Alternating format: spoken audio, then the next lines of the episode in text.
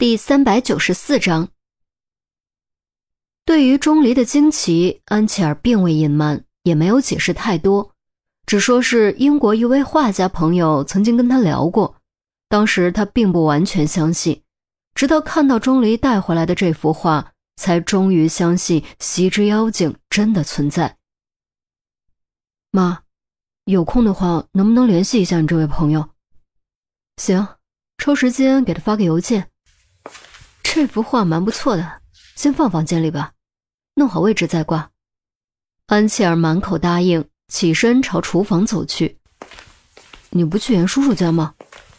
钟离见安琪儿居然一副准备做饭的样子，安琪儿头也不回，声音从厨房中传来：“跟他说过了，今天不过去，我得给我未来儿媳和亲家母送饭。”钟离顿时无言。眼神渐渐变得有些复杂，咬着下嘴唇，蹙着眉头，似乎正在进行激烈的思想斗争。哎，你闲得慌是吧？过来帮忙摘菜。安琪儿随口喊道。钟离豁然从挣扎中惊醒，轻轻吐了口气，心中暗暗思忖：啊，现在不是时候，还是等第三幅照片上的符号破解之后再说吧。想到这儿，钟离反而略感轻松，走进厨房给安琪儿打下手。医院，在陈红和陆明的带领下，众人又来看望于志国。于西一看正好是饭点儿，便准备带着母亲和大家一起吃晚饭。正好这个时候，钟离和安琪儿带着饭出现，众人看清形势，果断借口开溜。弄得于西颇有些尴尬，不过让于西略感欣慰的是，魏云香似乎已经默许了他和钟离的关系。这一点从魏云香道谢却不拒绝安琪儿的好意就可以看出来。然而这一切的代价还是太大了，哪怕要经历更多曲折和磨难，他也希望自己的父母亲能够健健康康、长命百岁。饭后。安琪儿收拾东西，和魏云香一起离开。今晚魏云香休息，明天早上轮班替换玉溪。钟离闲来无事，留在医院陪玉溪。于西虽然被强制放假，但还是很关心案情进展，便让钟离说给他听。本来钟离怕于西操心过度，不想说，结果禁不住于西软硬兼施，最后还是防线被迫，一五一十说了出来。当然，说的只是案情相关的进展，孔玉德告诉他的那些可不能说，否则必有牢狱之灾。于西听后，同样陷入矛盾的漩涡。如果梵高真的是董建华，为何自曝身份不做任何掩饰？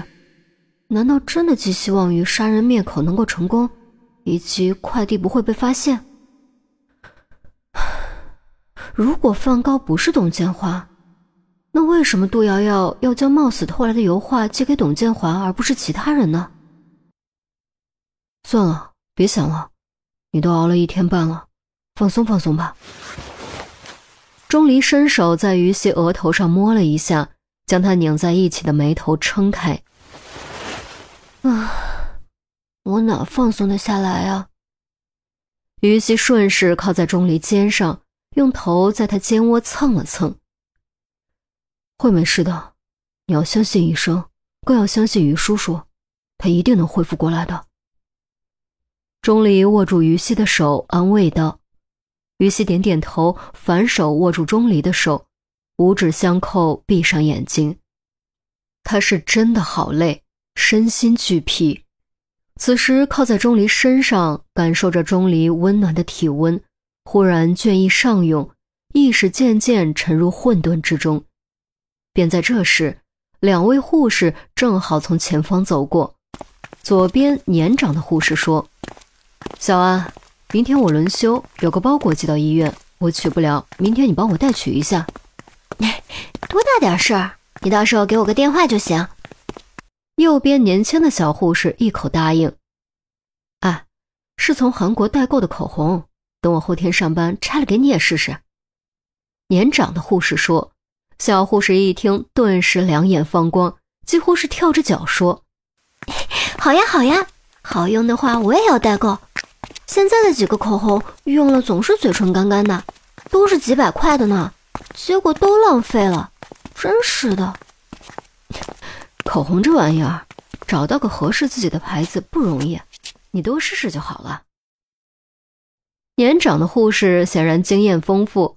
两人有说有笑，一路朝更衣室走去。钟离突然僵在那里，整个人都跟被时间定格了似的，连眼睛都不眨一下。接着突然腾地站了起来，这一下可是苦了于西。于西靠在钟离肩上，刚刚睡着，结果被顶的太阳穴剧痛，天旋地转，直接跌了过去。喂！你疯了？干嘛一惊一乍的？啊！我的脖子！于西强撑着直起身，结果猛然感觉后颈刺痛，顿时捂着脖子倒吸了一口冷气。我想到了，我想到了！钟离依旧沉浸在突然爆发的兴奋之中，转头想和于西分享，结果正好看到于西倒吸冷气的样子。连忙蹲下，将他扶起来，急声道：“啊，你没事吧？”“哎呀，还不都是因为你！啊，真是个冤家！”于西瞪了钟离一眼，捂着脖子揉啊揉。“啊，我帮你看看。”钟离说着就朝于西后颈摸去，却被于西挡开。“哎，就是扭了一下而已，没什么大不了的。”倒是你刚才说什么？明白什么了？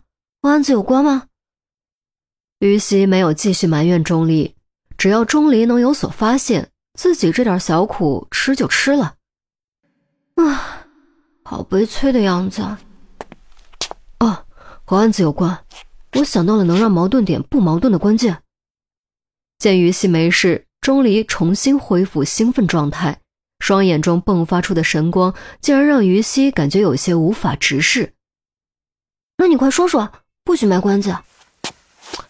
哎呀，你倒是赶快说呀！于西是个急性子，又是个好奇心极重的人，见钟离左看右看，顿时急得恨不得钻进钟离脑袋里。过来，过来，我们找个安静的地方说。钟离拉着于西一路小跑。直到医生工作区走廊的尽头，确认四下无人之后，才压低了声音说：“我们都忽略了一点，虽然收件人写的是董建华，但董建华这种地位的家伙，他会自己取快递吗？”于西本来就聪明，经过一年的锻炼，反应速度已经能够跟得上钟离的节奏。闻言，灵光豁闪：“ 我明白了。”你是说帮董建华取快递的那个人有嫌疑？何止是有嫌疑，我觉得可能性超过百分之八十。你想，董建华的私人快递收发室不可能直接打扰董建华，一定是先给董建华的秘书打电话，秘书下来拿了快递，然后才会转交给董建华。在这个过程中，不管董建华知不知道有快递，秘书都必然经手，不只有拆开看的机会，还可以调包。钟离分析道：“于西听得双眼放光，连连点头。对啊，对，甚至可以完全不让董建华知道，董建华根本就是个幌子，挡箭牌。”钟离颔首道：“是，这样矛盾点就迎刃而解了。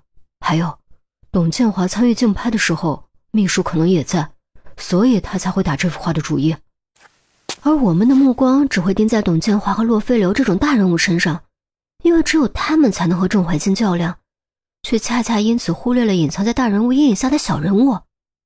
于西越说越兴奋，忍不住捶了钟离一拳：“ 太妙了，真的太妙了！这家伙好聪明啊！要不是你突发奇想，还真就被他给蒙混过去了。”立刻汇报，立刻汇报。钟离笑了，于西猛点头，伸手从钟离裤兜掏出手机，火速拨电话。很快，新发现汇报完毕。于西不忘强调是钟离的发现。孔玉德听完后拍案而起，当即下令出发，对董建华的秘书、收发室工作人员、一切能够提前接触到快递的人进行传讯，如若逃跑的，立即拘捕。